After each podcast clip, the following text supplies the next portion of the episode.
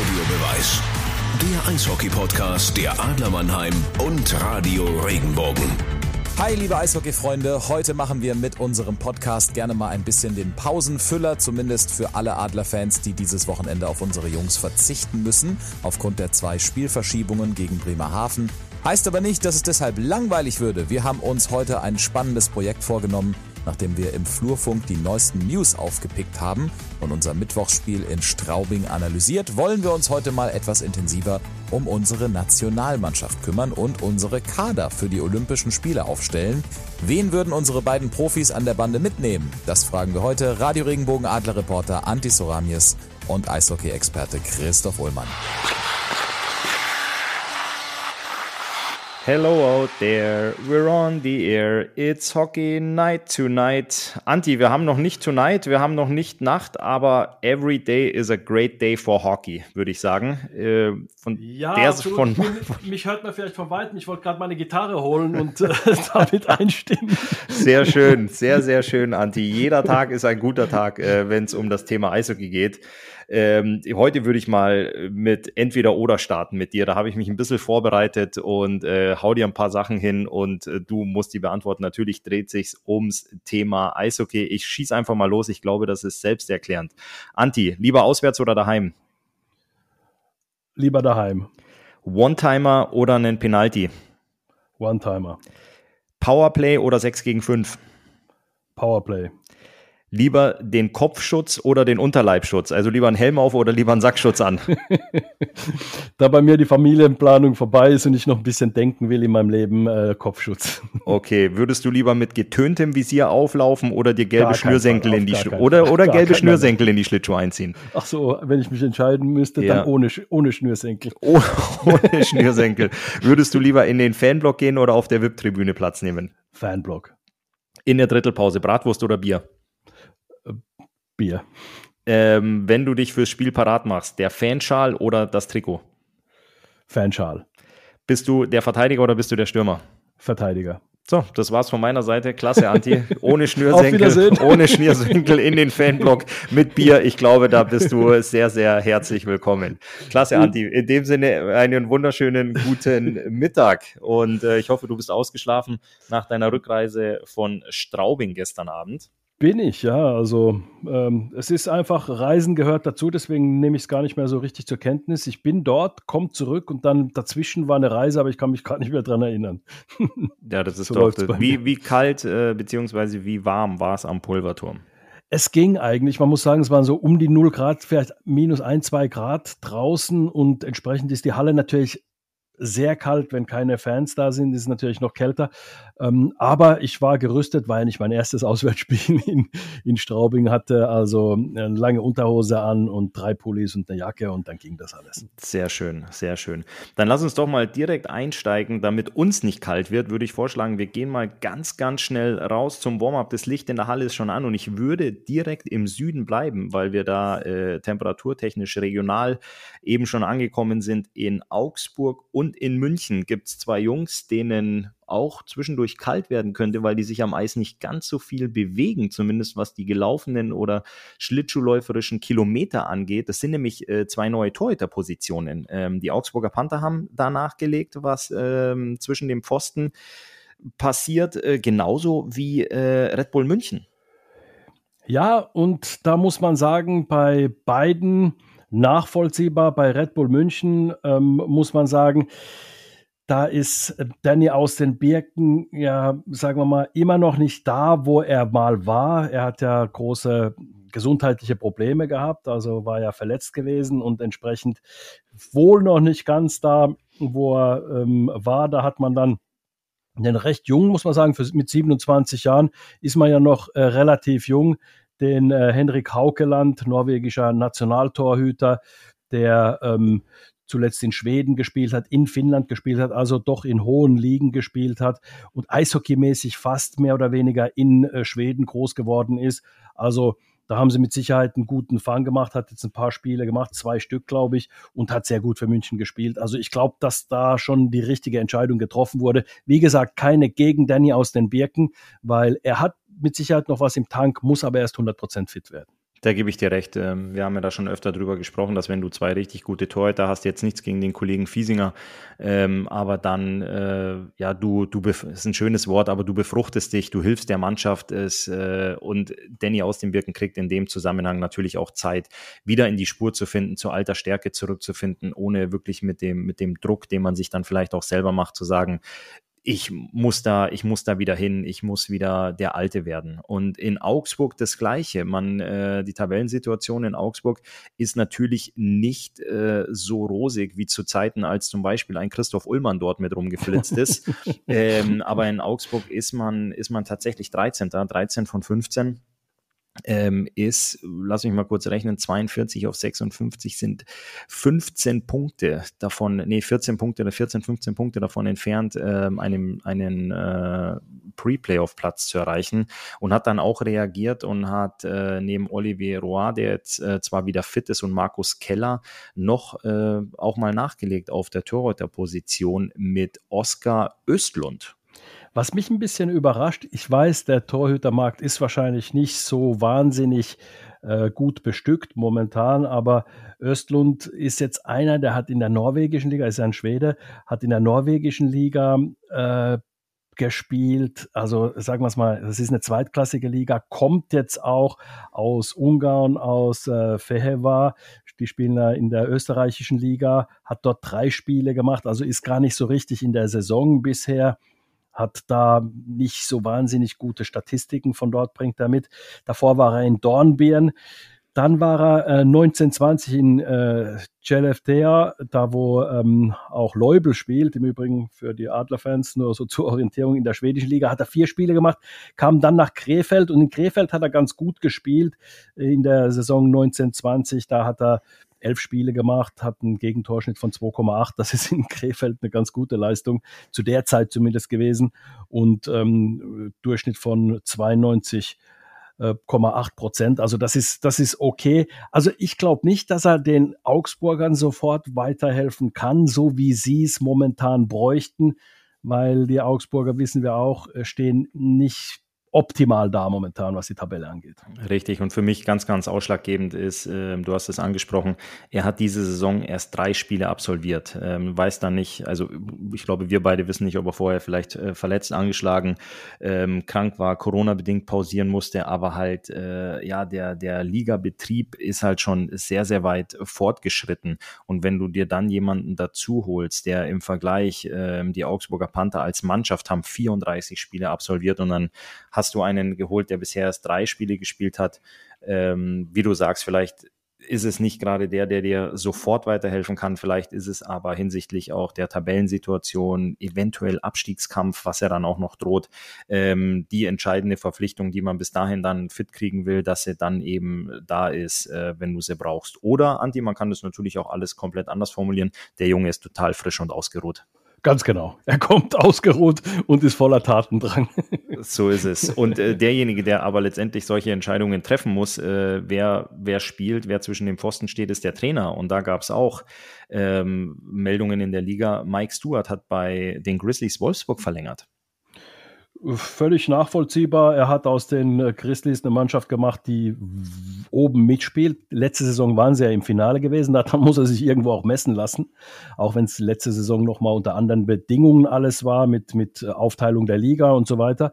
Aber trotz alledem hat Wolfsburg letzte Saison ein anderes Eishockey gespielt, ja, aber auch erfolgreich Eishockey gespielt, sonst wären sie nicht der Besieger der Adler Mannheim gewesen im Halbfinale und ins Finale dann eingezogen und äh, gegen Berlin trotzdem, sagen wir es mal so, Berlin trotzdem die Stirn geboten, sagen wir es mal so. Und jetzt äh, hat Mike Stewart das nicht ganz einfache Erbe, zumindest was den Erfolg des Clubs äh, angeht, übernommen mit ähm, vielen Wechseln im Kader und hat seine Sache sehr gut gemacht. Sie sind Zweiter momentan, Stand jetzt, heute, Donnerstag. Ähm, ja, also von daher durchaus nachvollziehbar. Der Vertrag lief ähm, bis 23 oder war bis 23 datiert und ist jetzt äh, vorzeitig um ein weiteres Jahr bis 24 verlängert worden. Also da scheint man, es ist ja natürlich immer der, der mannschaftliche Erfolg, der steht absolut äh, an erster Stelle, aber auch die komplette Chemie zwischen Trainerstab und Mannschaft und auch zwischen Trainerstab und äh, der Organisation. Und ich habe Mike Stewart kennengelernt in Augsburg. Er ist ein sehr, sehr feiner Kerl, ein umgänglicher Mensch. Du hast ja oft Trainer, die fachlich sehr gut gut sind, äh, aber bei denen es menschlich dann vielleicht äh, an der einen oder anderen Stelle ein bisschen zwickt. Oder andersrum, dass du ganz, ganz feine Menschen hast, wo du dann aber sagst, naja, fachlich ist er jetzt nicht der Doktor, der, der ja. Doktor an der Bande, aber bei Mike Stewart ist es wirklich, ähm, da ist es ein tolles Gesamtpaket und dementsprechend die, die frühzeitige Verlängerung auch schon. Also finde ich, finde ich, ein, finde ich einen guten Move. Charlie Fliegauf als Manager wollte natürlich Fakten schaffen und das hat er dadurch gemacht und äh, von daher auch, wie gesagt, in der Situation, er sieht ja auch, äh, Charlie Fliegauf ist ja ein absoluter Fachmann, er sieht ja auch, wie die Trainings sind, er sieht, wie der Umgang mit der Mannschaft ist, er sieht das ja alles und entsprechend äh, hat er gesagt, okay, wow, äh, bevor der Vertrag ausläuft und jemand glaubt, mit ihm irgendwie verhandeln zu müssen, äh, ver verlängere ich schon mal und dann äh, ist er erstmal safe. Und äh, neben Mike Stewart ist, äh, der jetzt länger in Wolfsburg bleibt, ist ein alter Bekannter zurück in der Liga, nämlich der Kurt. Der Kurt ja. Kleinendorst übernimmt ja. die Iserlohn Roosters in Jetzt einer, kommt, Situ in einer du musst, Situation. Du musst mir ganz kurz, ja, du, musst mir, du musst mir ganz kurz was lassen, sonst kriege ich einen Pickel, wenn ich den nicht raushau, weil das, das passt ja. jetzt perfekt. Doug Shedden hat ja gesagt, dass ähm, ähm, äh, Ingolstadt wenig Corona-Fälle hat äh, bisher, weil sie am meisten trinken in der ganzen Liga. Also sie haben großen Durst und Iserlohn hat jetzt den kleinen Durst. Oh. Wow. der war gut. Der ja, war gut, der Andi. Den, muss, den, den ja, muss ich dir lassen. Ich weiß, äh, semi, semi gut, aber, aber der musste raus, sonst gibt's einen Pickel. Ja, sehr, sehr gut. Nee, Kurt Kleinendorst übernimmt die Iserlohn Roosters. Ähm, er war ja, äh, ist in der Liga kein Unbekannter. Er war in, äh, in Ingolstadt und in Nürnberg, richtig? Genau zuvor und ähm, übernimmt natürlich jetzt die Mannschaft, wo er nicht in die Kabine gehen kann und sagen kann, hallo, ich bin der Neue und äh, wir spielen jetzt nicht mehr ähm, von links nach rechts, sondern wir spielen ab heute von rechts nach links, um das Ganze jetzt mal taktisch so ein bisschen abzukürzen. Kann er ja gar nicht, weil die Mannschaft äh, erstmals, als er angekommen ist, komplett in Quarantäne war und jetzt mhm. äh, erstmal vereinzelt rauskommt. Ähm, und deswegen, es ist sehr, sehr schwierig, so zu starten. Dann weißt du natürlich auch nicht, in was für einem körperlichen Zustand die Mannschaft ist. Also ich rede jetzt nicht von einem Fitnesszustand, sondern ich rede wirklich von einem gesundheitlichen Zustand, weil die ja alle äh, infiziert waren und sehr, sehr viele Jungs dort auch Symptome hatten. Und ähm, ja, das, was das Ganze noch ein bisschen komplizierter macht, ist die Tabellensituation, nämlich die Iserlohn Roosters sind letzter. Eben. Und ähm, da muss man einfach sagen, also wenn einer Zeit braucht, dann er. Und er wird äh, tief in die Trickkiste greifen müssen, um da schnell, Iserlohn hat ja auch jetzt nicht den wahnsinnigen, ähm, ja, oder, oder die wahnsinnige Zeit jetzt momentan zu sagen, naja, jetzt geben wir ihm mal ein paar Spiele, dann guck mal, äh, wird schon werden. Die sind Stand jetzt 14. mit äh, Tuchfühlung nach unten, äh, muss man ja auch so sagen. Und von daher, ja, ist es definitiv so, dass man äh, schnell Ergebnisse erzielen muss. Der Kader ist, glaube ich, gut genug, um um den zehnten Platz zu spielen, aber nicht, dass hinten aus die Spiele ausgehen. Hm, das ist richtig. Jetzt muss ich noch meine zwei letzten Scheiben verschießen, Anti, bevor du dann äh, feuern kannst, schnell im, im Warm-up noch. Ähm, von ganz unten gehen wir mal nach ganz oben ähm, Richtung MVP. Freddy Tiffels ist zum MVP äh, nominiert in der Champions Hockey League und ebenfalls ganz oben, allerdings eine Liga tiefer, ist, äh, sind die Dresdner Eislöwen. Die haben die Spitze in der DEL 2 übernommen. Äh, mal kurz ein, zwei Sätze. Wie ordnest du Tiffels ein? Wie ordnest du Dresden ein? Also Dresden hat ein gutes Team, muss man sagen. Ähm, aber dass sie da Erster sind, ist einfach, glaube ich, dort, die sind ein bisschen unterm Radar geflogen. Die großen Namen mit Ravensburg und äh, Löwen Frankfurt sind ja da oben jetzt nicht ganz äh, unerwartet. Kassel hätte man weiter oben erwartet. Dresden hat äh, am Dienstag in Frankfurt äh, Spitzenspiel 4-1 gewonnen und damit ganz sind genau. sie auf Platz 1 gerutscht. Ja. Ganz genau. Und, und deswegen sage ich also, die Dresdner, ähm, die machen konstanten Job und haben sich da hochgearbeitet. Also äh, für mich ein bisschen überraschend, wie gesagt. Ich würde da dann eher, hätte Frankfurt als Erster, äh, Ravensburg, die sind Zweiter, da hätte ich es auch erwartet, Kassel weiter oben. Also von daher muss ich sagen, Dresden Hut ab, da wird offensichtlich sehr gut gearbeitet. Äh, Andy Brockmann ist ja dort äh, Coach, DL-erfahrener Coach. Also von daher, ähm, ja, Hut ab, muss ich sagen, äh, tolle Leistung.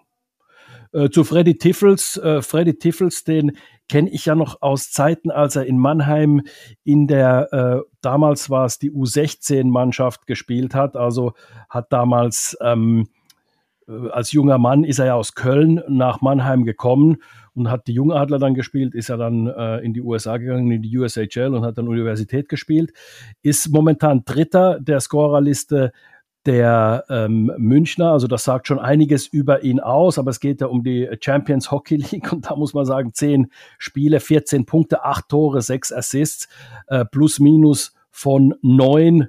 Also das ist schon, das ist schon eine Leistung, wo du sagst, ja, also da zeig mir mal, bring mir mal einen, der deutlich besser ist als er. Das sehe ich, äh, das sehe ich genauso, Anti, da gebe ich dir recht. Also von daher Tiffels durchaus ähm, verdient da in dieser Verlosung mit dabei. Bei mir hätte ich noch äh, einen Schuss zum Abfeuern und zwar Lars Brüggemann, der Chef der Schiedsrichter in der DL. Der hat ja das Schiedsrichterwesen wirklich auf neue Beine gestellt in der deutschen Eishockeyliga, macht einen guten Job. Klar, gibt's immer was zu kritisieren an Schiedsrichtern. Das ist auch immer einfach, Schiedsrichter zu kritisieren, aber das Schiedsrichterwesen an sich geht schon in die richtige Richtung, dank Lars Brüggemann. Und er ist jetzt auch noch ähm, zum Leiter äh, der, äh, DE, des DEB im Schiedsrichterwesen ernannt worden und dadurch natürlich seine Kompetenzen ein bisschen ausgeweitet worden und dadurch auch, ja, wie soll ich sagen, vielleicht auch seine Expertise beim DEB dann erwünscht und ähm, er soll da mit Sicherheit auch dann dafür sorgen, dass das mit dem Nachwuchs im Schiedsrichterwesen dann auch klappt. Das ist der ganz große Punkt. Äh, wir haben da vorher ganz kurz drüber gesprochen, bevor wir auf Aufnahme gedrückt haben. Warum ähm, bringt jetzt der äh, ja, Chef der Schiedsrichter seine Expertise auch beim DEB ein? Ähm, aber da geht es wirklich darum, auch die unteren Ligen äh, zu fördern, die ja alle unter dem Schirm des DEB fliegen. Also sprich der komplette Eishockey-Nachwuchs, auch die DL2 fliegt unter dem Schirm des DEB. Liege ich da richtig, Anti, oder habe ich jetzt was Falsches gesagt? DL2. Ähm, Auf jeden Fall die Oberliga-Teams, das weiß ich. Die, die Oberliga, genau, die Oberliga-Teams genau, die Oberliga-Teams 100 Prozent genau. unter dem unter dem Schirm des DEB. Aber man äh, ist natürlich händeringend, wirklich händeringend. Und ich habe es selber erfahren, als ich aufgehört habe, bin ich auch angesprochen worden, ob ich nicht Lust habe, äh, als Schiedsrichter einzusteigen. Ähm, gefragt worden, dass es einfach an Nachwuchs mangelt. Ähm, mhm. Und ich weiß auch in Nordamerika ist es so. Jetzt hatten wir den Austausch, dass einige Nordamerikaner auch bei uns gepfiffen haben eben auch um von diesen Jungs zu lernen. Und dann geht es natürlich äh, darum, wie äh, entscheiden die in entscheidenden Situationen auf dem Eis, was machen die anders, aber auch von dem ganzen Erfahrungsschatz dieser Jungs lernen. Und in Nordamerika ist es so, dass du eben auch einen Schiedsrichter-Nachwuchs hast, dass teilweise bei U13 oder bei U15 Spielen gleichaltrige Kinder das Spiel pfeifen, dass die von klein auf mit dem, mit dem Tempo, mit den ganzen Gegebenheiten wachsen und da eben Erfahrung sammeln und ähm, das Ganze dann, dann machen, dass teilweise bei U13 Spielen pfeift dann ein Junge, der eigentlich vom Alter her ein U15 ähm, Spieler wäre, um da so ich will jetzt mal sagen, ein bisschen die Nase ein Stück weiter oben zu haben als dann die Spieler, die vor ihm stehen. Aber um vielleicht sowas auch in Zukunft hinzubekommen, dass Jungs, die Eishockey begeistert sind, die aber nicht so viel Talent haben und du sagst, naja, wir haben es mit dir im Sturm versucht, wir haben es mit dir in der Verteidigung versucht, beim Tor, Torhüterposition bist du auch leider nur auf Position drei oder vier gelandet, aber bleib Schlittschuh, doch Schlittschuhschleifen kannst du auch nicht. Schlittschuhschleifen kannst du auch nicht, aber du bist ein guter Skater, mhm. bleib doch beim Hockey, bleib uns doch erhalten und äh, äh, du musst dich nicht für irgendein Tierlogo entscheiden, ob es jetzt ein Adler, ein Löwe, ein Panther oder ein, ein, ein Bär ist, ein Eisbär, ein Grizzly oder was in der Richtung, aber was hältst du denn davon, wenn du das gestreifte Trikot anziehst und so dem Eishockeysport erhalten bleibst? Das finde ich, ähm, sowas finde ich eine coole Sache. Ähm, und vielleicht krieg, äh, kriegen wir da beim DEB oder in äh, Kombination DEB, DEL in Zukunft was hin, dass junge Spieler, die vielleicht nicht den Sprung ins, ins Leistungsprojekt schaffen oder in irgendwelche Top-Akademien, dass die sagen, hey, weißt du was, ich liebe den Sport trotzdem, ich finde ihn super geil, ich ziehe mich nicht komplett zurück. Ja, ich mache jetzt nicht mehr so den ganz großen Fokus auf, auf Eishockey, sondern konzentriere mich auf Schule, aber ich bleibe trotzdem beim Eishockey und ich gehe, gehe ins, ins Schiedsrichterwesen. Sowas fände ich cool. Finde ich auch absolut. Also genau, so, da wäre mit Sicherheit ein Ansatz dabei. Lars Brüggemann wird mit Sicherheit genug Themen haben zum Umsetzen, aber die Idee ist absolut äh, klasse, finde ich auch. Ähm, genauso muss es sein, dass man eben nicht sagt, was, Eishockey ist nichts für dich, du kannst mit Schläger nicht umgehen, sondern vielleicht finden wir einen Job für dich, den du beim Eishockey, wo du Eishockey quasi mitprägen kannst und dann eben auch ähm, ja, bereichern kannst dich selbst und den Eishockeysport. Also das wäre wär eine tolle Sache, sehe ich genauso. Super. Und bevor die Schiedsrichter jetzt kommen, Anti, oder hast du noch was? Ähm, ja, ich wollte eigentlich überlegen, soll ich noch, soll ich nicht, aber den feuere ich dann doch noch ab. Es gibt ja im DEB einen Streit und zwar Henrik Ansink. Das ist der erste Vorsitzende des Hessischen Landesverband, hat Strafanzeige gegen Präsident Franz Reindl bei der Staatsanwalt schafft in München ähm, äh, Strafanzeige ähm, erstattet, genau, ich habe das Wort äh, gesucht, genau, Strafanzeige erstattet. Ja, und da geht's einfach darum, ähm, ob da bestimmte Sachen mit rechten Dingen zugegangen sind. Also ähm, Kurz gesagt, Franz Reindl hat wohl ein kleines bisschen äh, Geld verdient von der Tochterfirma, der Tochtergesellschaft des, des, DEB und darf aber eigentlich als Ehrenamtlicher kein Geld verdienen. Also da werden jetzt Sachen geprüft. Ich kann es gar nicht beurteilen. Ich wollte es nur sagen, dass solche Sachen natürlich die man vielleicht versuchen sollte, so weit intern zu lösen, wie es geht. Ähm, vielleicht ist es nicht so passiert, wie man sich das vorgestellt hat, keine Ahnung, aber auf alle Fälle wirft es kein gutes Licht auf den Eishockeysport in Deutschland, wenn solche Sachen dann äh, bekannt werden und das finde ich schade. Dann lasse ich das von meiner Seite auch komplett unkommentiert und ähm, ich würde sagen, wir verschwinden in die Kabine und äh, schauen, dass wir uns fit und bereit machen fürs erste Drittel. Ich wollte nur ganz kurz dazu sagen, also ich äh, werfe weder Franz Reindl was vor, weil ich den äh, Zusammenhang überhaupt nicht kenne, äh, noch Ansig an sich, aber die, diese, ganze, diese ganze Gemengelage äh, ist nicht gut für den deutschen Eishockey, egal was dabei rumkommt. Es wird zumindest für den deutschen Eishockeybund nicht besonders gut sein. Das wollte ich sagen. Aber jetzt schnell in die Kabine. Die Einlaufzeit ist beendet. Jetzt habe ich überzogen. Ich weiß. Der Eismeister ist sauer.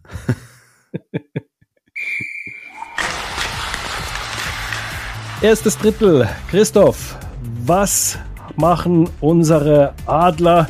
Ja, in diesem Jahr war es ein bisschen spärlich, äh, sind einige Spiele abgesagt worden. Es sind jetzt gerade noch mal mindestens ist noch mal ein Spiel abgesagt worden, nämlich das zu Hause gegen Bremerhaven. Das wäre morgen. Wir sind ja heute, ist ja Donnerstag. Morgen wäre das Spiel. Das ist bereits abgesagt worden wegen Corona-Fällen in Bremerhaven. Ob das dann am Sonntag in Bremerhaven stattfinden kann, steht noch in den Sternen.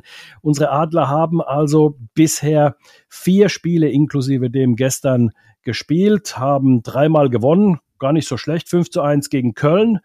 4 zu 3 zu Hause gegen Schwenning, 3 zu 2 zu Hause gegen Berlin, den Meister, und dann aber gestern 1 zu 2 gegen die Straubing Tigers verloren. Wobei man sagen muss, also diese Niederlage, ich sag's mal so rum, die Straubing Tigers haben diesen Sieg verdient. Ich finde, die haben sehr, sehr kompaktes Spiel gespielt, den Adlern das Leben sehr schwer gemacht, wobei die Adler vielleicht sich selbst auch das Leben ein bisschen schwer gemacht haben. Aber die Tigers haben sehr kompakt gespielt in ihrer eigenen Zone, den Adlern wenige Schusschancen nur gegeben und ähm, gut verteidigt und sich selbst gute Chancen noch ausgearbeitet. Also ähm, die Straubinger haben, finde ich, gegen die Adler ein sehr starkes Spiel gemacht und durchaus angedeutet, dass sie zu den Top 6 Mannschaften gehören können.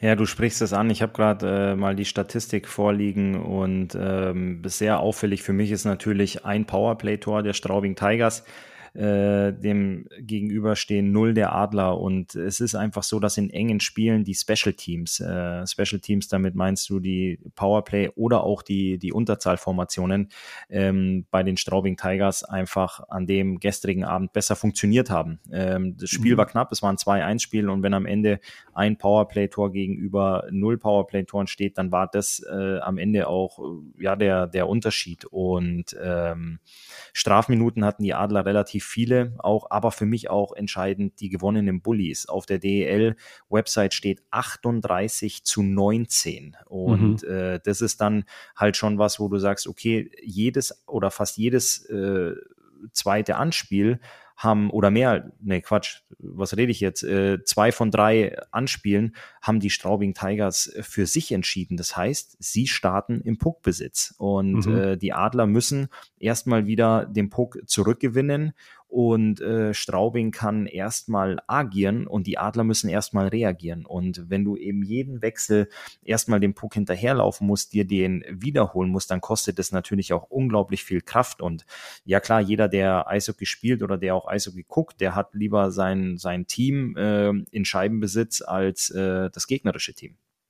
Genau, und äh, da ist es einfach so, auf, zumal das äh, Spiel der Adler auf Scheibenbesitz ausgelegt ist und nicht auf äh, Scheibengewinn und von da aus dann ins Tran Transition, also umschalten und, und dann äh, schnelle Angriffsformationen dann nach vorne zu bringen, sondern äh, eben auf Scheibenbesitz. Also von daher ist es natürlich dann auch äh, wichtig, dass du mehr Bulli, Bullies gewinnst. Das ist das eine auf alle Fälle. Und dann sind natürlich auch die Strafen, die man genommen hat. In, Im ersten Drittel hat man sehr lange direkt Unterzahl gespielt. Und dann wird es natürlich sehr, sehr schwer, überhaupt in Spielrhythmus zu kommen, wenn du direkt von Beginn an Unterzahl äh, spielst und Penalties killen musst. Dann ist das natürlich, äh, spielt das dir auf gar keinen Fall in die Karten und entsprechend du hast gesagt, Straubing hat ähm, direkt ein Tor erzielt in Überzahl und dann haben sie es hinten raus wirklich dann auch äh, sehr kompakt, sehr gut zu Ende gespielt. Also solche Niederlagen gibt es. Das sind auch die Niederlagen, wo du Potenzial hast, äh, relativ schnell daraus zu lernen, nämlich Strafzeiten abzustellen, vor allem wenn du gegen das zweitbeste Powerplay-Team der Liga spielst, dann ähm, sollte das doch klar sein, dass man so wenig wie möglich Strafen nimmt. Da kann ich auch niemandem direkten Vorwurf machen. Ich meine, Strafen passieren, aber das sind dann auch oft so Konzentrationssachen. Vielleicht ist man mit dem Kopf nicht ganz so schnell dabei gewesen in der einen oder anderen Situation, hat dann die eine oder andere Strafe dann doch zu viel genommen und entsprechend, da muss man einfach frischer sein, muss man einfach ähm, diese Strafen vermeiden und äh, ja, äh, dann wird das schon wieder. Ich glaube also, das war schon eine Sache, wo man sagen muss, die Straubinger haben das Beste aus ihren Möglichkeiten rausgeholt und die Adler hatten noch Potenzial nach oben. Ja, und äh, ich weiß ja selber als Spieler, äh, Ende Januar, du spielst in Straubing am Pulverturm, es ist arschkalt, es ist äh, es ist eine coole Atmosphäre, aber sind wir mal ehrlich, es gibt äh, schönere Arenen, wo du zu dieser Jahreszeit lieber spielst, weil es da nicht ganz so kalt ist. Äh, jetzt waren natürlich auch keine Fans da. Normalerweise ist äh, der Pulverturm ja wirklich ein, ein richtiges Pulverfass, auch noch von der Stimmung, mhm. von der Lautstärke.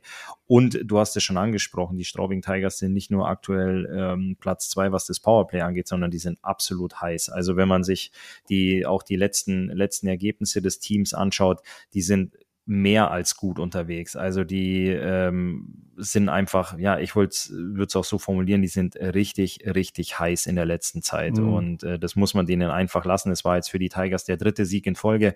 Die haben zuvor in Bietigheim gewonnen, haben Bremerhaven zu Hause sehr deutlich geschlagen. Und aus den letzten sechs Spielen war es der fünfte Sieg. Also das ist äh, für mich auch so ein bisschen die Mannschaft der Stunde. Und vor allem, was dann auch Heimspiele angeht, sind die, äh, sind die unglaublich stark.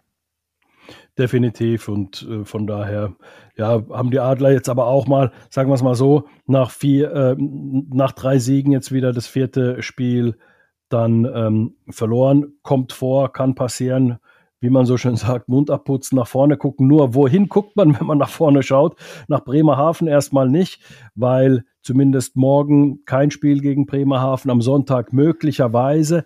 Dann hätte man erst am Dienstag das nächste Spiel nämlich zu Hause gegen Krefeld und dann nochmal in Nürnberg am 28. Und dann kommt die Olympiapause. Im Übrigen, äh, ganz kurz in Klammern, Christoph und ich werden im letzten Drittel unseren jeweils äh, unseren Olympiakader zusammenstellen.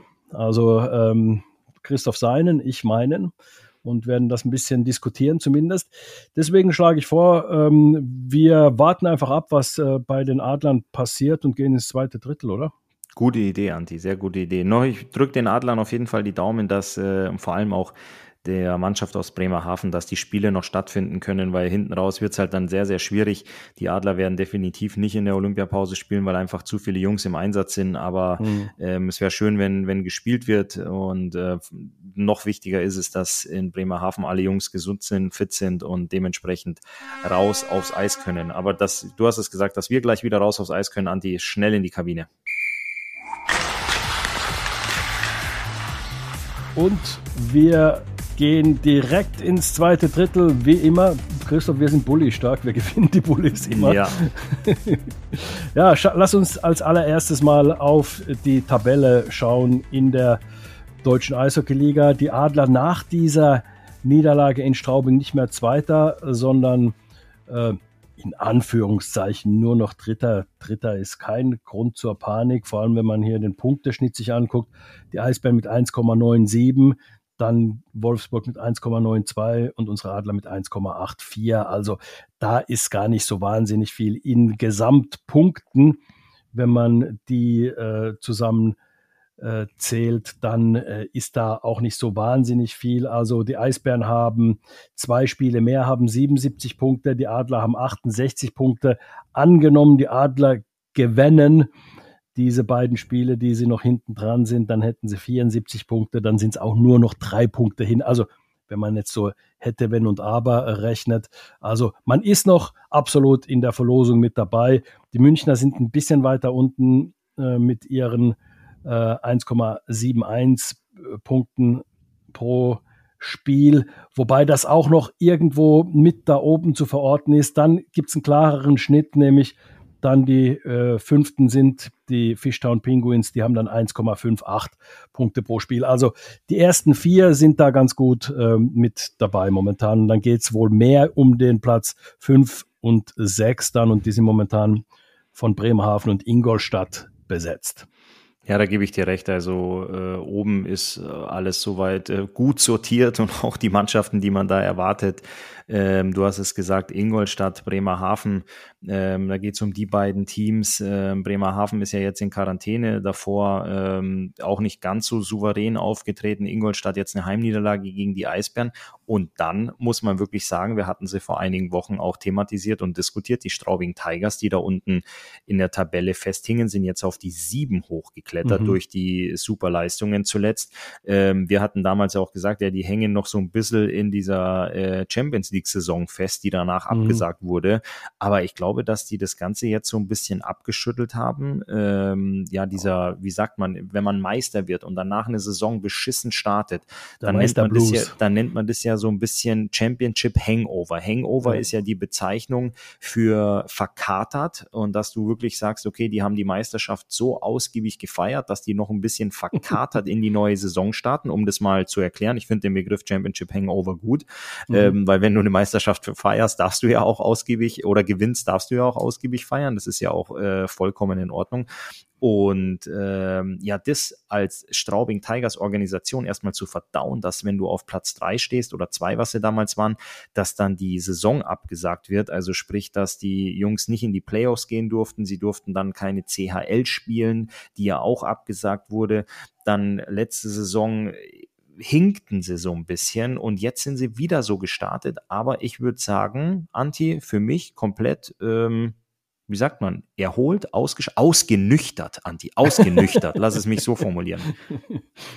Ja, sehe ich absolut genauso. Straubing ist da, wo man sie wieder erwarten ähm, sollte nach den Leistungen der letzten Jahre auch. Also Straubing ist bei weitem nicht mehr die graue Maus, die sie mal irgendwann mal waren zu Beginn, als sie da ähm, weiß nicht mehr, 2007, 2008 oder wann das war, ähm, oder nee, 2005 war es, glaube ich sogar, äh, aber zumindest äh, Mitte der 2000er Jahre eben da dann in die DL aufgestiegen sind. Also die haben sich wirklich zu einem Top-Club, also zu einem guten Club äh, wirklich dann entwickelt.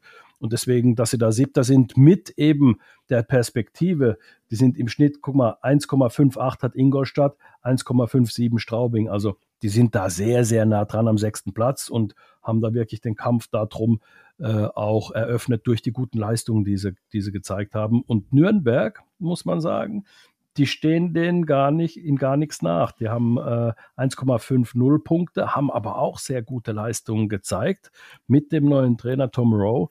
Also muss man schon sagen, der Kampf um diesen sechsten Platz ist dann schon relativ äh, breit geführt, muss man sagen. Mhm, aber wir haben natürlich auch noch zwei ganz, ganz große Sorgenkinder in der Liga, die wir anfangs äh, ja, überschwänglich gelobt haben für ihre Ergebnisse, für ihre Leistungen. Es sind beide Teams vom Rhein. Das ist einmal mhm. die DEG und einmal der KEC. Die DEG hat heute die Möglichkeit, im äh, Spiel gegen die Augsburg Panther in Augsburg, ähm, ja, da sagen wir mal, wieder ein ordentliches Ergebnis einzufahren, weil sie hatten zuletzt äh, acht Niederlagen in Folge. Darauf folgten mhm. zwei Siege. Da hat man die Nürnberg Ice Tigers zu Hause furios mit 5-4 geschlagen, mhm. dann ein Ausrufezeichen 3 zu 0 in Köln gewonnen. Mhm. Und jetzt gab es wieder eine Heimniederlage gegen die Krefeld Pinguine, wo man äh, doch einen Punkt mitnehmen konnte.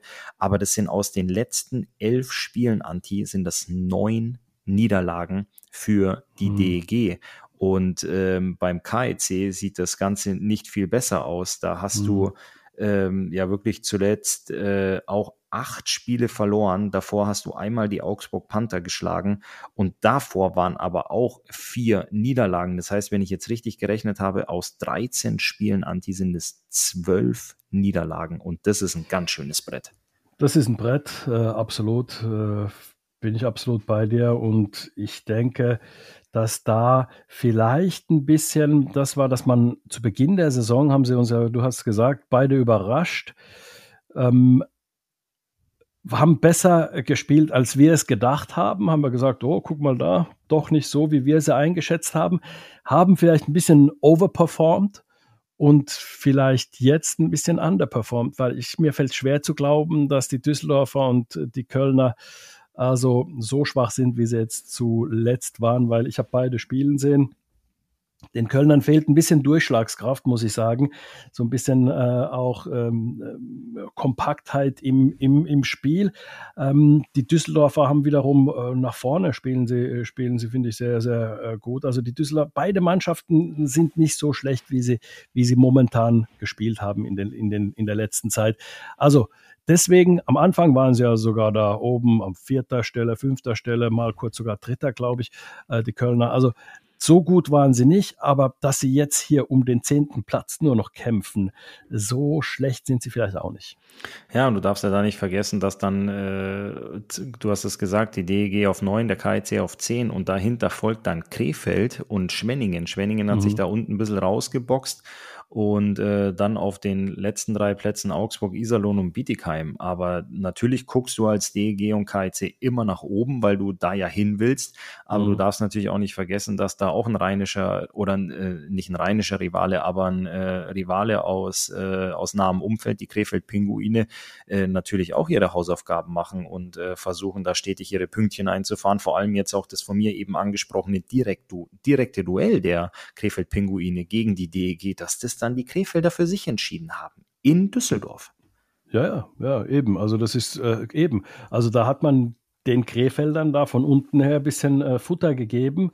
Und man darf eins nicht vergessen, Schwenningen und Krefeld, äh, die haben beide deutlich weniger Spiele als äh, die Kölner. Also Krefeld hat vier Spiele weniger, Schwenningen hat drei Spiele weniger. Klar geht es um den ähm, äh, Punkteschnitt, aber in der absoluten äh, Summe, jetzt sagen wir einfach nur mal, äh, wenn wir gucken, zehn Punkte, Krefeld hat zehn Punkte weniger, kann aber, weil sie vier Punkte hinten dran sind, zwölf Punkte holen und damit hätten sie sie mit zwei Punkten überholt. Ja, also ich sage nur, da muss man schon als Köln aufpassen und als Düsseldorf aufpassen, dass man wieder in die Spur kommt. Und da sind ja dann, ähm, sagen wir es mal so, vielleicht manchmal solche Pausen wie die Olympiapause Segen, sofern keine Infektionen kommen. Einfach das Blessuren, viele Spieler, du weißt es selbst, Christoph, viele Spieler spielen mit Blessuren, können da wirklich nicht ihre Leistung abrufen. Es gibt Spieler, die, die können gar nicht richtig laufen, der Knöchel ist so kaputt momentan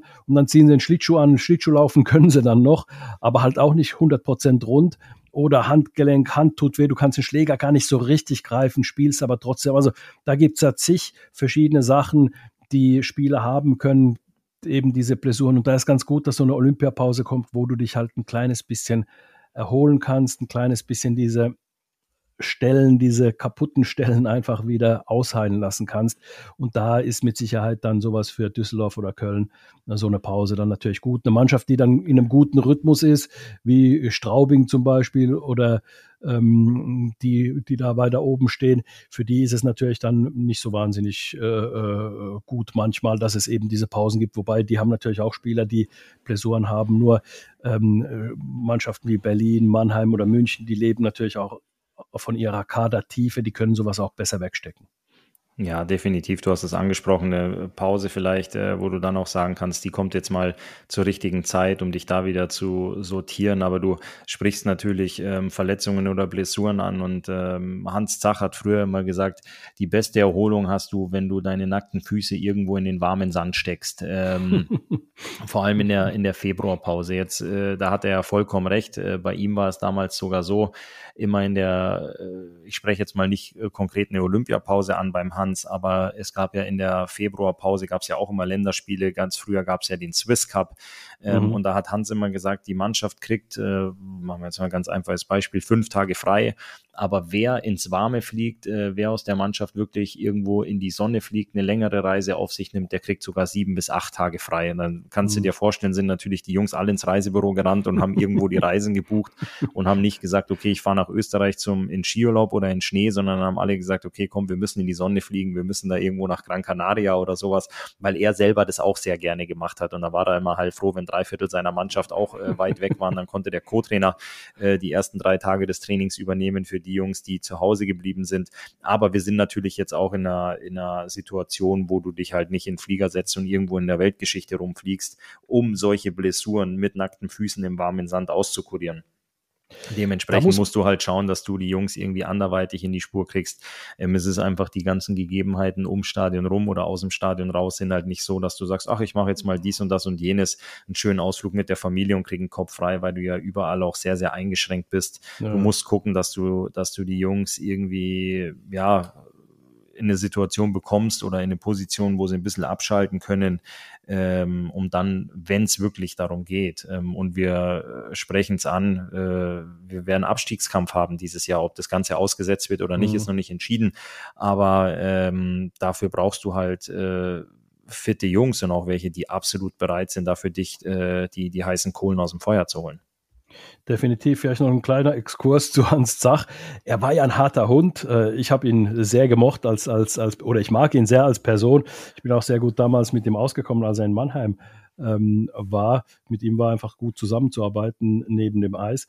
Und er war, wie er halt eben ist, aber viele verwechseln das harter Hund und er hat äh, die Leute, was weiß ich, ähm, da ähm, Berge hochgejagt und gepeitscht und was weiß ich. Er war ein Meister der Trainingssteuerung und hat verstanden, dass die Jungs auch den Kopf frei bekommen müssen. Und da war er ähm, wirklich ein Meister da drin, muss man wirklich sagen. Also eben diesen Spagat zu schaffen, auf der einen Seite fitte Jungs zu haben, auf der anderen Seite auch Jungs, die immer wieder hungrig bleiben, die immer wieder den, auch den Kopf frei kriegen, sich immer wieder erholen können, mental auch. Und deswegen darf man das nicht verwechseln. Ein harter Hund, nach außen wie er auch war, aber äh, im Innenverhältnis war er sehr, sehr spielernah und hat immer verstanden, wenn da Spieler Pausen gebraucht haben. Die hat er auch gegeben. Und äh, das ist das, was du angesprochen hast, also solche, solche Sachen dann auch eben gemacht. Und ähm, weil oft im Eishockey Deutschland äh, dieses, dass er so hart war und nach außen so ein bisschen, wie soll ich sagen, für manche ein bisschen so unnahbar der Alpenvulkan war, muss man trotzdem sagen, er war sehr mannschaftsnah, und hat Trainingssteuerung sehr gut verstanden. Da gebe ich dir recht. Trainingssteuerung äh, ist, ein, ist ein ganz gutes Wort. Jetzt habe ich aber noch eine Frage, Anti, bevor wir in die zweite Drittelpause huschen. Du hast gesagt, äh, die DEG hat den Krefeld-Pinguinen da nach unten etwas Futter gegeben. Was frisst der Pinguin denn? Ich glaube, äh, Fische, oder? Sehr schön, Anti. Also dann wären wir ja aber fast wieder beim Hai. Aber gut, lassen wir, das, lassen wir das mal so stehen. Ich würde sagen, wir verschwinden in die Drittelpause und danach würde ich dich ans Rednerpult bitten und dich ganz Gentlemans-like oder Coaches-like, äh, dass du mir deine Nominierung, deine Aufstellung, dein Olympiateam Germany nennen kannst. Da freue ich mich drauf. So, letztes Drittel beginnt und da muss man natürlich eine Sache sagen. Es geht nicht darum, um Toni Söderholm Tipps zu geben, sondern es geht darum, zu sagen, so sehe ich das momentan. Ich äh, verfolge ja die Liga sehr, du verfolgst sie ebenfalls. Und da haben wir uns natürlich einige Gedanken gemacht, völlig unabhängig voneinander. Ich habe gar keine Ahnung, was, äh, was Christoph auf seinem Zettel stehen hat. Ich habe hier auf meinem Zettel einige Namen stehen und habe mir daraus äh, vier Reihen gemacht und acht Verteidiger, also vier Verteidigerpärchen, vier Sturmreihen und ähm, habe mir auch ein kleines bisschen Gedanken ähm, gemacht, wer mit wem also tatsächlich zusammenspielen könnte, was sinnvoll wäre. Und deswegen, also fange ich mal an. Ich fange an mit den Torhütern. Da ist Brückmann für mich die Nummer eins, Niederberger aus Berlin die Nummer zwei. Und dann könntest du sagen, ähm, du musst einen Deutschen nehmen. Es ist zu lesen, dass es einen Verzicht gibt äh, von Strahlmeier, Dustin Strahlmeier.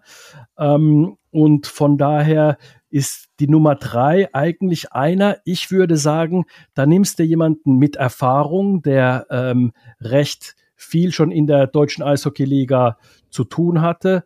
Und ähm, da würde ich dann und, und eine gewisse Reife als Persönlichkeit auch mitbringt, äh, da würde ich dann wahrscheinlich einfach weil die Leistungen auch stimmen. Natürlich müssen die Leistungen hier auch stimmen. Den Andi Jenicke von äh, Iserlohn als dritten Torhüter mitnehmen. Der spielt eine äh, vernünftige Rolle in, in, in Iserlohn, äh, vernünftige Leistung für eine Mannschaft wie Iserlohn, die jetzt momentan unten steht und viele äh, Probleme hat. Also das wären meine drei Torhüter, die Nummer eins, also Felix Brückmann. Und dann würde ich die Mannschaft von der Mitte her bauen, also von den Centern her.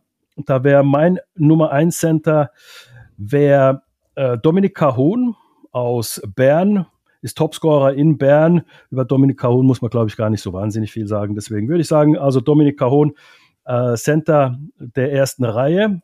Dann habe ich hm, lange überlegt. Es ist schwierig, gute deutsche Center zu finden im Übrigen. Also ähm, die, die Top-Center in der Liga sind oftmals die Ausländer. Wer eine gute Saison spielt, überhaupt letzte Saison und diese Saison eine gute Saison gespielt hat, ist Pieta. Und äh, deswegen würde ich Pieta, weil er, er spielt Überzahl, er kann Unterzahl spielen, 5 gegen 5 spielt gute Minuten, also sprich auch wenn es eng wird, den würde ich in, in die Mitte der zweiten äh, Reihe, Leubel würde ich in die dritte Reihe machen und dann in der vierten Reihe Hager oder Kremmer. Also die vierte Reihe würde ich tatsächlich, und ich weiß auch, dass Toni Söderholm das zumindest so macht, also den Spielern klare Rollen gibt, nicht die besten Spieler zusammennimmt, sondern die besten Spieler für diese einzelnen Rollen.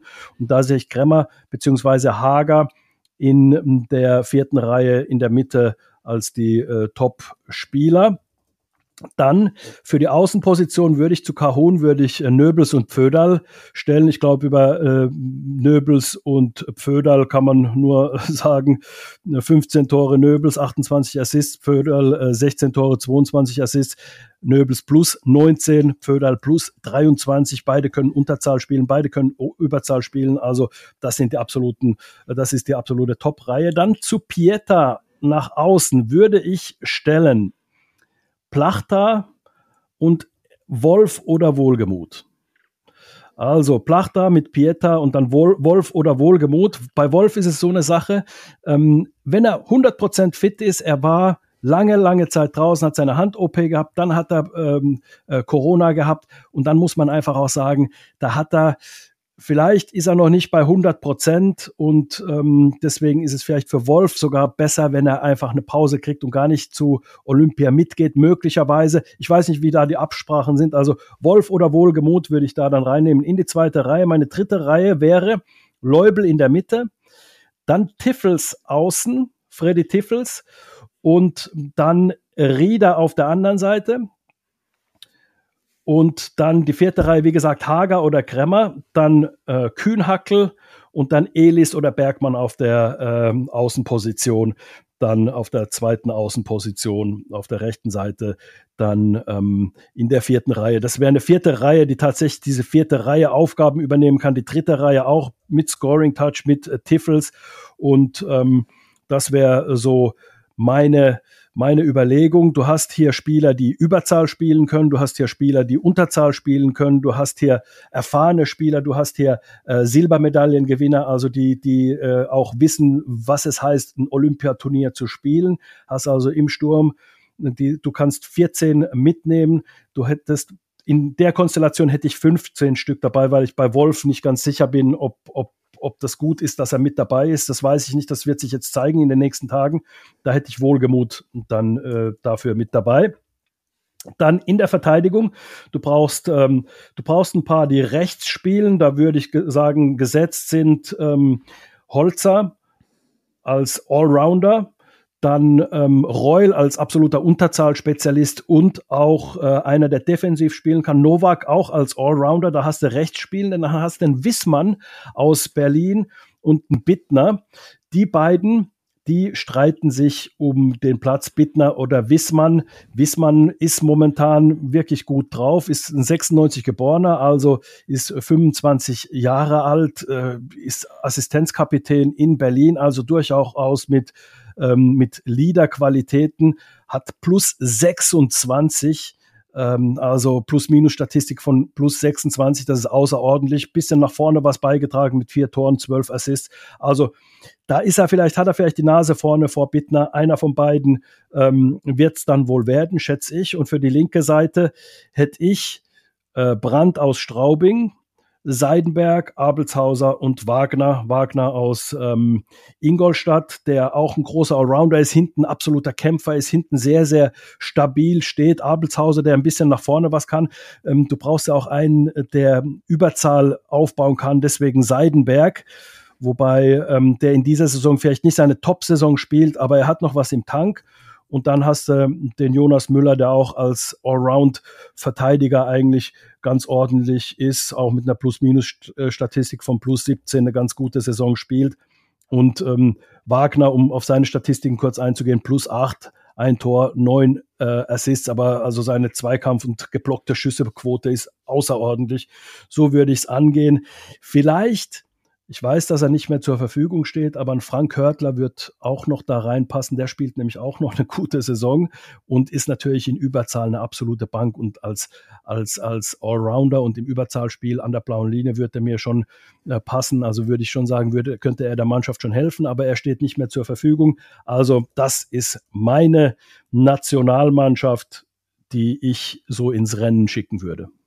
Das hört sich doch, äh, das hört sich doch sehr, sehr gut an. Da ähm, würde ich mich als Nationaltrainer nicht verstecken, ähm, wenn du mir diese Mannschaft geben würdest als ähm, ja, GM. Dann würde ich dir doch mal ganz kurz äh, sagen, wie ich mir meine Mannschaft aufbauen würde. Ähm, ich, mir fehlte die Information mit Strahlmeier, dass der da vielleicht äh, absagt, was das Olympische Turnier angeht. Äh, da hast du anscheinend mehr Hintergrundwissen als ich in dem Zusammenhang, aber er wäre bei mir auch, was die Torhüterposition auf äh, angeht, auf der Liste gestanden. Aber dann nehme ich ihn bei mir auch mal in Klammern und dementsprechend würde ich auch einen äh, Felix Brückmann, einen Matthias Niederberger und ich würde einen Niklas Treutle mitnehmen. Ich finde deine Begründung mit Andi Jennecke sehr, sehr gut. Er spielt eine super Saison in, äh, in Iserlohn, würde sich natürlich auch mit der Rolle wahrscheinlich hinter Brückmann und Niederberger ähm, zurechtfinden oder auch ähm, gut identifizieren können. Aber ich finde auch, dass ein Niklas Treutle bei den Nürnberg Ice Tigers und vor allem mit dem Aufwärtstrend, den die auch jetzt in Nürnberg haben, ähm, würde ich, würde ich den Niklas mal mitnehmen. Mhm. Ähm, und dann würde ich das äh, Ganze in der Verteidigung vor ihm aufbauen mit einem, äh, ich gehe es ein bisschen anders an. Du hast äh, mir die Links- und Rechtsschützen genannt. Ich gehe mal ein bisschen äh, davon aus, dass du hinten ein gutes Rückgrat brauchst in Form von ähm, Leadership, Erfahrung, ähm, aber auch Jungs, die die Mannschaft von hinten her zusammenhalten, lautstark koordinieren, in der Kabine dann auch die Sprachführer sind, weil äh, ähm, du wirst bei so einem, bei so einem Turnier oder generell, ich sage jetzt mal, wie es ist in der, in der Meisterschaft oder auch bei, bei Weltmeisterschaften, Olympischen Spielen, musst du über eine stabile, gute Defensive kommen. Natürlich Darf ich ganz kurz einhaken, weil mir, ich habe einen Fehler bei mir entdeckt. Ich habe Müller hier stehen, habe äh, den Jonas Müller, der eine Option gewesen wäre. Ich meine natürlich den Moritz Müller als, als absoluten Leader auch äh, in der Mannschaft, als, okay. als äh, möglicherweise Kapitän. Sorry. Also ich habe vorhin Jonas Müller gesagt, ich habe aber natürlich den, den äh, Moritz Müller gemeint. Nur ganz kurz nicht das. Okay. okay. Sehr gut. Ja, ähm, so. Dementsprechend würde ich das, würde ich das so aufziehen, dass ich sage, okay, ich brauche definitiv hinten einen Corbinian Holzer und einen Moritz Müller. Corbinian Holzer, äh, ganz klar, natürlich internationale Erfahrung, äh, lange NHL gespielt. Moritz Müller seit langem der Kapitän der Nationalmannschaft, wirklich äh, eine absolute Stütze bei den Kölner Haien, wo ich sage, ihr zwei seid hinten meine absolute Bank. Von euch weiß ich äh, morgens und abends, äh, euch kann ich in der Nacht wecken. Ich weiß, was ich bekomme. Und ich würde aber auch einen Conny Abelshauser Rosa mitnehmen, weil der einfach seit Jahren ähm, top Eishockey spielt. Ähm, und dann schließe ich mich an, ich würde einen Yannick Seidenberg nominieren, weil er einfach die äh, jahrelange Erfahrung, ob es Weltmeisterschaften, ob es Champions Hockey League ist, ob es ähm, egal was der gespielt hat, der war in, in jedmöglicher Situation und ist mit allen Wassern gewaschen. Da würde ich sagen, ich, Jungs, ich brauche euch hinten, um dem Ganzen ein Gerüst zu geben. Und dann würde ich mir aber auch ernsthaft Gedanken machen über einen Jonas Müller, den du eben angesprochen hast, auch über einen Kai Wissmann und ein äh, gewisser Jetzt muss ich nochmal kurz nachgucken, ähm, was, den, was den Vornamen angeht. Tobias Vorler, der in der Schweiz auch spielt, der beim Deutschland Cup mit dabei war, der bei mir aber ein Wackelkandidat wäre. Ich würde da, ähm, weil sie uns auch viel, viel bekannter ist, ähm, Anti die, die Jungs aus der, aus der DEL nehmen. Und mhm. wen ich noch als extra Verteidiger mitnehmen würde, wäre der Kollege Fischbuch von der DEG. Und zwar würde er bei mir wahrscheinlich vorne im Turnier nicht die ganz große Rolle spielen, aber ich bräuchte ihn hinten, den Daniel Fischbuch, vor allem wenn es ums Powerplay geht. Mhm. Ähm, diese Rolle würde ich ihm geben. Ich würde ihm sagen, ich, äh, du bist mein, mein Verteidiger Nummer 8 und du wirst meine Überzahlwechsel spielen. Wenn dir vorne aber mal was passiert, dann kannst du den immer vorne einschmeißen und das macht dich unglaublich flexibel als Mannschaft. Ähm, dann würde ich meinen Sturm aufbauen, ähm, schnell torgefährlich und ähm, ja, zweikampfstark. Auch meine erste Reihe wäre in der Mitte Dominik Kahun und dann hätte ich Marcel Nöbels und Leo Pföderl auf Außen. Pföderl spielt jetzt bei den Eisbären ähm, viel Center, aber er ist ein gelernter Außenstürmer. In der zweiten Reihe würde ich ähm, die beiden Mannheimer, Tim Wohlgemuth und Matthias Plachter aufstellen und würde den ähm, extrem bissigen, auch torgefährlichen, zweikampfstarken Yasin Elis daneben stellen. Ähm, die dritte Reihe wäre Leubel, Rieder und ähm, Tiffels, weil die unglaublich schnell sind ähm, in beide Richtungen. Leubel spielt ein super Zwei-Wege-Eishockey. Er ist nicht, nicht nur nach vorne sehr kreativ, sondern auch was der nach hinten arbeitet. Tobi Rieder hat es sein ganzes Leben gemacht, dass er mehr so der PK-Specialist war, auch in Nordamerika. Der ist es gewohnt und äh, Freddy Tiffels macht es in München auch hervorragend, dass der in beide Richtungen arbeitet und den Lauf, den der jetzt äh, hat, wir hatten es eben thematisiert mit der MVP-Nominierung in äh, der Champions League. Und dann meine vierte Reihe würde ich auch ähm, ein bisschen defensiver aufstellen, was mir sehr gut gefallen hat. Du hättest auch einen Daniel Pieter eingeladen, das würde ich auch auch machen, den würde ich in die Mitte stellen. Ich würde der ganzen Reihe sehr viel ähm, Vielfältigkeit geben mit Nico Kremmer und mit Kühnhakel. Kühnhakel jahrelang in der NHL eine defensive Rolle gespielt. Nico Kremmer macht es auch super bei den Adlern und äh, du sprichst es an, Daniel Pieter. Und mit dieser Reihe würde ich mir sehr, sehr viel Vielfältigkeit geben. Wenn dir vorne mal was ausfällt, wenn mal was passiert, du kannst alle Jungs ins Powerplay stecken.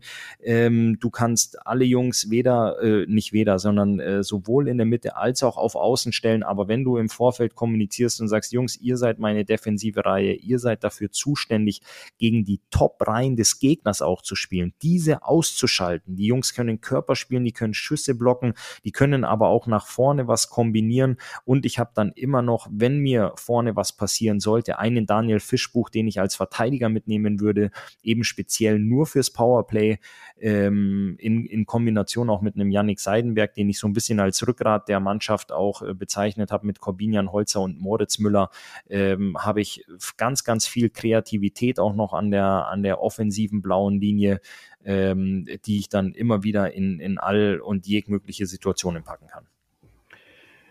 Ja, also da sind wir gar nicht weit auseinander. Und ähm, dann ist es natürlich auch so, wir sind, es deckt sich ja fast alles, was wir, was wir, äh, wen wir mitnehmen würden. Also 14 Stürmer kannst du ja mitnehmen. Also ich denke auch, weißt du, da wird sich von Spiel zu Spiel auch ein bisschen was ändern in Reihen, Zusammenstellungen. Und da sagst du ja auch, Pieter ist durchaus auch ein Mann für die vierte Reihe, äh, definitiv, der da die vierte Reihe Aufgaben übernehmen kann. Ein Rieder, da sagt man, ja, der, der müsste doch weiter vorne spielen, aber ein Rieder zum Beispiel in der, in der vierten Reihe, weil er das kann, er ist ein, einer der besten europäischen Unterzahlspieler, sage ich mal. Du weißt, ich stehe da sehr drauf auf Unterzahlspiel. Und deswegen ist es also, wer in der ersten Reihe spielt und wer in der vierten Reihe spielt, ist überhaupt keine Degradierung oder sonst, äh, sonstiges, sondern es sind die Aufgaben, die da übernommen werden müssen und die äh, kann Kühnhackel, die kann Rieder und ähm, deswegen finde ich das ähm, sehr, sehr spannend, wie es wird. Aber offensichtlich ist es so, dass wir sehr nah aneinander sind, was das, was das angeht. Ähm, also die, die Namen sind dieselben, klar. Ich habe hier auch den Jonas Müller, ähm, äh, den Wissmann, den Bittner, also so ein paar, paar, wo man nicht genau weiß, äh, schaffen die es oder schaffen die es nicht, aber sie hätten auch ihre ähm, durchaus ihre Begründung. Ich glaube nicht, dass Toni Söderholm mit einer großen Überraschung kommen wird, wo wir sagen, was, wow, den hatte ich jetzt gar nicht auf dem Zettel. Ein Fischbuch gebe ich dir recht, gerade im Powerplay ähm, äh, mit seinem gewaltigen äh, Schuss, der ja eigentlich äh, im Sturm eingesetzt wird, aber wie gesagt auch hinten vor allem im Powerplay äh, spielen kann. Also definitiv auch äh, einer, der mitfahren sollte, spielt in er macht ja, Er macht ja auch bei der Saison. DEG schon das ganze Jahr ja. über. Die DEG genau. ist ja eine, ich glaube, das einzige Team in der Liga, das eine Powerplay-Formation mit Nur komplett Stürmer. fünf Stürmern aufstellt ja. und da ist. Daniel Fischbuch äh, der Dreh- und Angelpunkt an der blauen genau. Linie. Du stellst genau. ihn da in keine Rolle oder Situation, wo er sagt, oh mein Gott, hinter mir ist ja keiner mehr, jetzt kriege ich hier das Nervenflattern, sondern er kennt diese Rolle und er macht das unglaublich gut. Er verteilt die Scheiben äh, und er ist selbst auch schussstark, also dementsprechend und es gibt dir eine unglaubliche mögliche Option, ähm, den dann auch mal vorne reinzuschmeißen. Aber wenn du sagst, Daniel, du bist mein äh, Quarterback im Powerplay und äh, du kriegst äh, am Anfang des Spiels ein, zwei Wechsel, um reinzukommen, dass du nicht ganz kalt bist, aber bitte bereite dich ausschließlich auf Powerplay-Situationen vor, weil da brauchen wir dich. Das wäre eine, wäre eine Rolle und auch wäre ähm, ja eine einfach für die Leistung, die er bringt, das, was er in der, in der Saison bisher auch abliefert, eine, eine Belohnung. Ja, definitiv. Sehe ich, sehe ich genauso. Also da sieht man, da sind wir gar nicht so weit voneinander entfernt. Die fürs erste Spiel muss man ja auch immer sehen, wer hat kleine Blessuren, wer ist vielleicht nicht 100% fit, kann vielleicht im ersten Spiel noch gar nicht spielen, dafür spielt ein anderer. Das sind ja dann die Sachen, die man jetzt im Vorfeld noch gar nicht äh, sagen kann. Aber wir haben es äh, sehr, sehr ähnlich von den Leuten her, sehr, sehr ähnlich äh, aufgebaut, ähm, die, die, die Mannschaft. Also äh, durchaus, durchaus denkbar, dass es so startet, wie du sagst, oder so startet, wie ich sage, oder äh, aber ganz. Ich glaube, am Ende startet es so, wie es der Toni sagt. Anti, ich glaube, da sind wir uns nee, einig. Nee, nee, nee, das glaube ich nicht. Er wird uns schon nochmal anrufen, glaube ich. ja, aber wer dann letztendlich dort in der, der Kabine sitzt, glaube ich, da hat er dann doch das letzte Wort. Ich würde aber sagen, wir zwei haben da einen ganz guten Job gemacht. Lass uns mal in die Kabine verschwinden. Beziehungsweise es gibt noch einen Nachschlag. Es gibt ja noch unser, unser 1 gegen 1. 1 gegen 1. Ähm, ich glaube, wenn ich da richtig aufgepasst habe, bin diesmal ich dran. So ist es. Mit einer Frage. Und ich habe dich im, im, zu Beginn der Sendung auch schon gefragt mit meiner Entweder-Oder-Kategorie. Ähm, ich hatte dir die Frage gestellt, Bratwurst oder Bier. Da hast du natürlich äh, ganz laut geschrien. Kannst dich noch erinnern?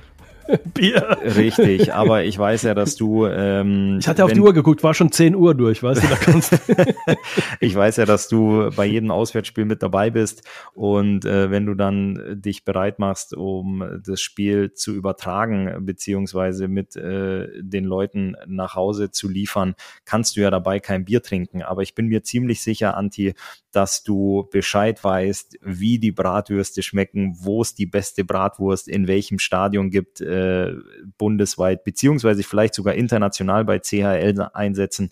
Wo fährst du auswärts hin und sagst im Vorfeld natürlich, ich bin vorbereitet auf mein Spiel, was die Aufstellung angeht, was die Aufstellung des Gegners angeht, was die Tabellensituation angeht. Aber wo sagst du auch, wow, ich kann es kaum erwarten, wenn der Bratwurststand aufmacht oder Schnitzelbrötchen oder was es auch immer sein mag. Wo freust du dich äh, kulinarisch am meisten, äh, wenn es in welches Stadion, an welchen Standort geht? Also da kann ich schon mal äh, sagen, in Skandinavien Bratwurst können sie nicht. Also okay. das ist nicht Eishockey spielen ja, aber ob, ob Schweden, ob Finnland, ähm, ne, also äh, Bratwurst ist es nicht, was man auf was man sich da freut. Aber ähm, in der, da muss ich dir ganz, du kennst das doch, der Hunger treibt's rein, oder? Und es war schon so, ich habe richtig Hunger gehabt, habe ich gedacht, na, da hol, holst du dir noch mal eine Currywurst. Zum Beispiel in Berlin habe ich mir eine Currywurst geholt und habe gedacht, wow, das ist ja, also, das ist ja sensationell, schmeckt ja richtig gut. Und dann hatte ich mal nicht so Hunger, habe gedacht, oh, ich hätte aber jetzt richtig Bock auf diese tolle Currywurst, habe sie dann gegessen. Habe gedacht, na ja, also so toll war es jetzt auch nicht.